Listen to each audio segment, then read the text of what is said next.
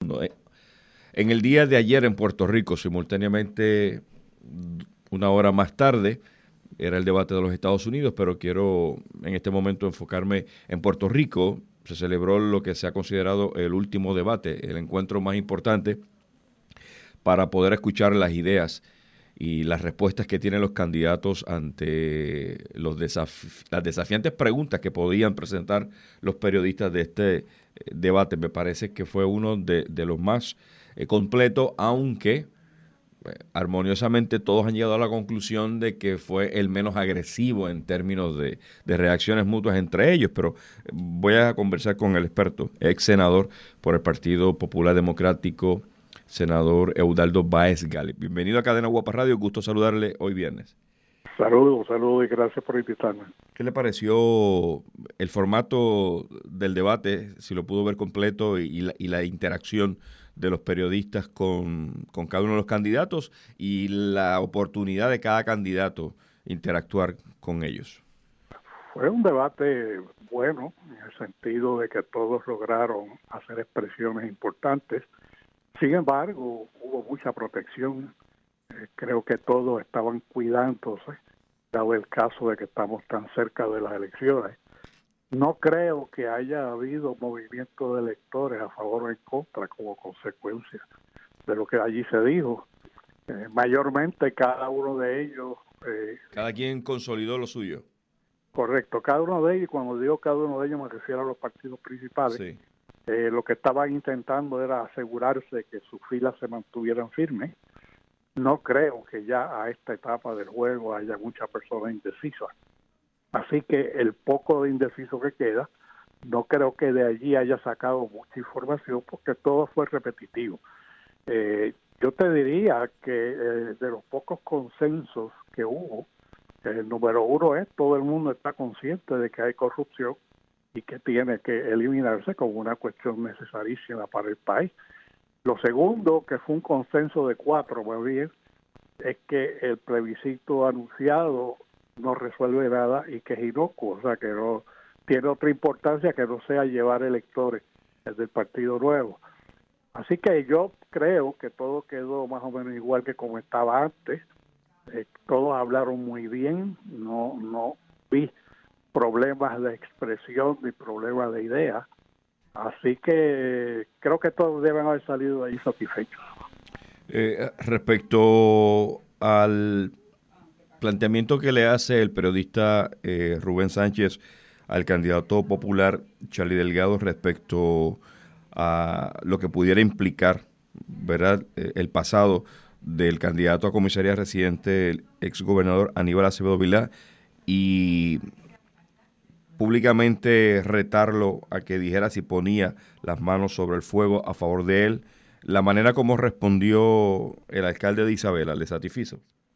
No tenía otra que responder, porque por un lado no puede decir que pone la mano sobre el fuego y por el otro lado no puede rechazar a quien es su compañero de papeleta.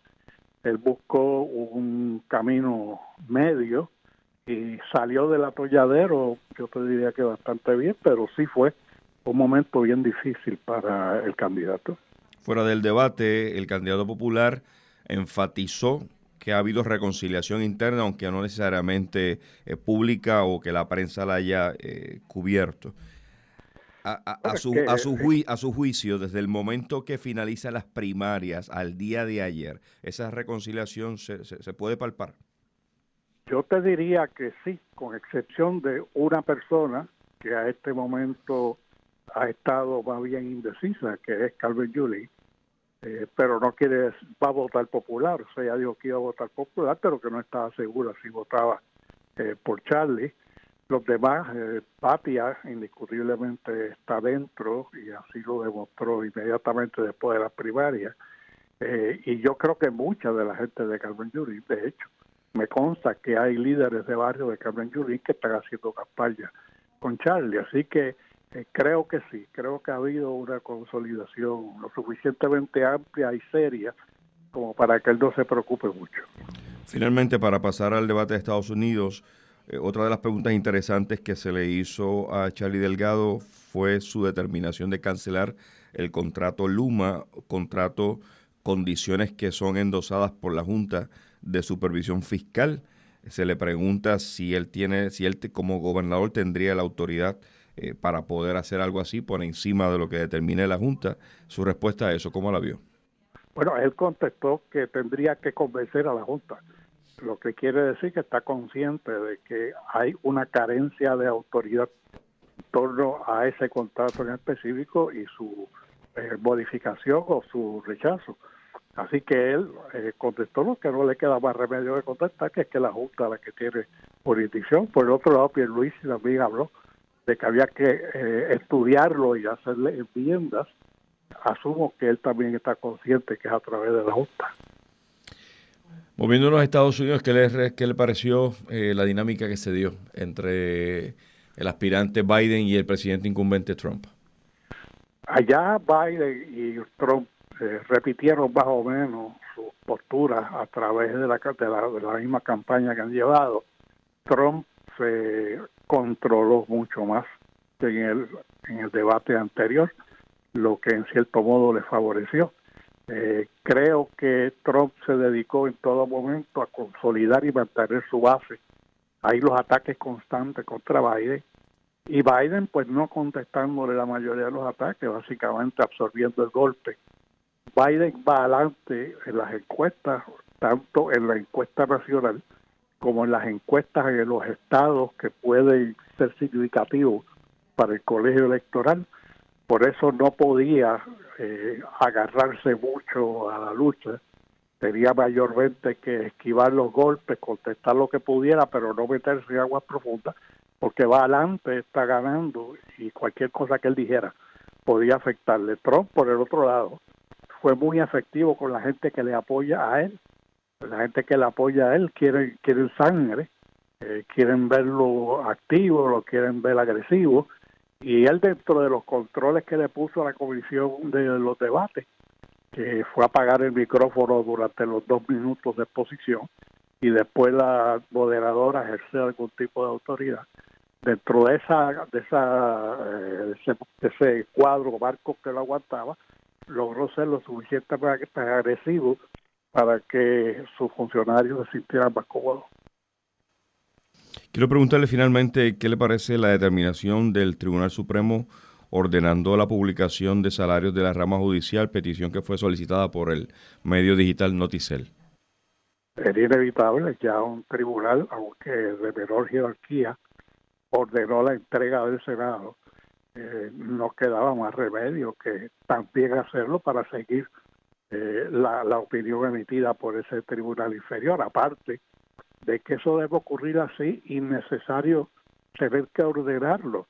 Hay que recordar que todos esos salarios están pagando con fondos públicos. Son los chavos tuyos, los chavos míos.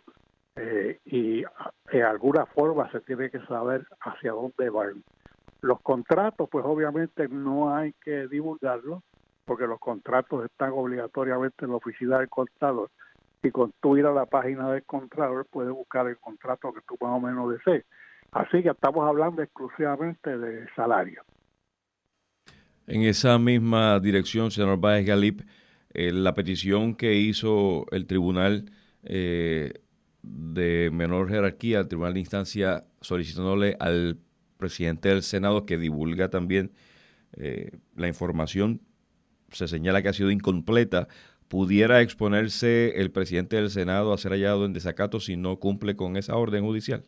Oh, sí, sí, indiscutiblemente. De hecho, la orden eh, va dirigida a fechas anteriores a las que ya él divulgó. Lo que divulgó fueron los números actuales y no todos, porque hay algunas posiciones que no divulgó y si él no cumple, la demandante, que fue la que ganó el pleito, puede fácilmente llevar una solicitud de desacato y el tribunal tendría que pedirle al presidente que muestre causa por la cual no ha cumplido con la orden. Por supuesto, puede que haya una causa y que él la pueda dar a base de que más tarde dará los informes en la Cámara. La razón por la cual no se daba, que yo creo que en cierto modo hay alguna razonabilidad, es que estaban sirviendo las listas para asegurarse de que no saliera por información privilegiada de alguno de los de los funcionarios, pero obviamente eh, la cantidad se da. Su reacción final, hay una campaña corriendo en plataformas digitales bajo, la, bajo el título Derrotemos a Rivera Chat, eh, auspiciado por Renovación Estadista, un fuerte movimiento con la intención de que el presidente del Senado actual, Tomás Rivera Chat, se cuelgue en las elecciones de noviembre, perdón, noviembre 3. ¿Le sorprende ese impulso que está tomando esa acción? No conozco la campaña, pero si está ocurriendo es una reacción obvia a las posiciones que ha estado subiendo el presidente del Senado ya desde hace bastante tiempo. Estamos hablando de los conflictos eh, durante y después de la renuncia del gobernador Roselló. Estamos hablando de su enfrentamiento con el propio Pierluisi. Estamos hablando de los casos que llevó para sacar a Pierluisi de la gobernación. Así que hay un sector del Partido Nuevo Progresista que indiscutiblemente, eh, y esto no tiene que ver con la campaña llevándose a cabo, uno lo sabe porque lo oye y lo ve, eh, hay unos sectores que están muy molestos con él y me da la impresión que está llegando a su fin eh, el poder que él ha tenido sobre el partido. De él no prevalecer en las elecciones de noviembre 3, su cargo como presidente terminaría en el momento que el nuevo gobierno asume posición. De todos modos, aunque él no esté activo en la política, puede ser nominado para algún, alguna posición dentro de la estructura, la judicatura de Puerto Rico? Se ha escuchado rumores de que a él se le ha estudiado como para llevar o llenar la última posición que va a quedar vacante en el Tribunal Supremo, eh, que queda vacante ahora en el mes de diciembre. Pero también sé que hay unas objeciones tremendas en contra de que a él se le tome en consideración Además hay que recordar... Esa nominación va, eh, tiene que ser analizada por el Senado, ¿verdad? Sí, pues tiene que ser nominado por el gobernador o la gobernadora en este caso, va al Senado con el Consejo de Consentimiento y el Senado, eh, la comisión que esté a cargo de eso inicia una investigación, que en el caso de él no creo que sea una investigación grande porque es conocido y sí, claro. allí la mayoría de los récords de él están allí eh, y en última instancia el Senado votaría a favor o en contra. Yo no tengo duda de que si lo llega a nominar la gobernadora, el Senado lo va a aprobar por razones obvias. El presidente es el que ha eh, repartido eh, prebenda y ha repartido ayuda y ha repartido dinero y posiciones. Hay mucha gente allí que están comprometida con él emocionalmente y políticamente. Así que la nominación tiene que darse antes del 31 de diciembre.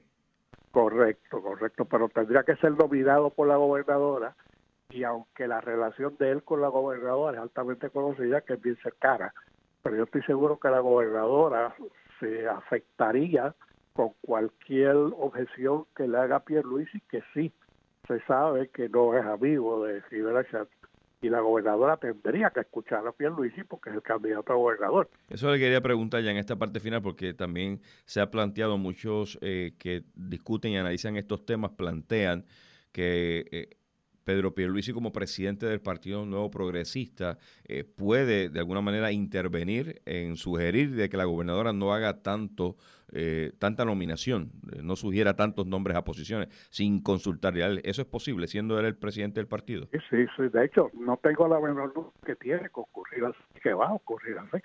La gobernadora tiene que salir del campo a Pierluisi porque es el presidente del partido.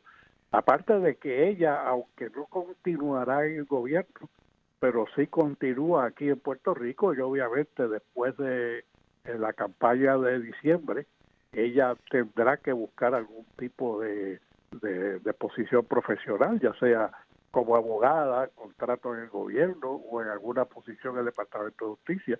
O sea que ella tiene un futuro por delante que no puede eh, manchar con problemas con quien es presidente de su partido. Le agradezco, senador Eudaldo Baez Galip, por siempre reaccionar aquí en Cadena Guapa Radio. Siempre a su Desde la redacción, Rafael Ángel Pérez Colón. Embajador de la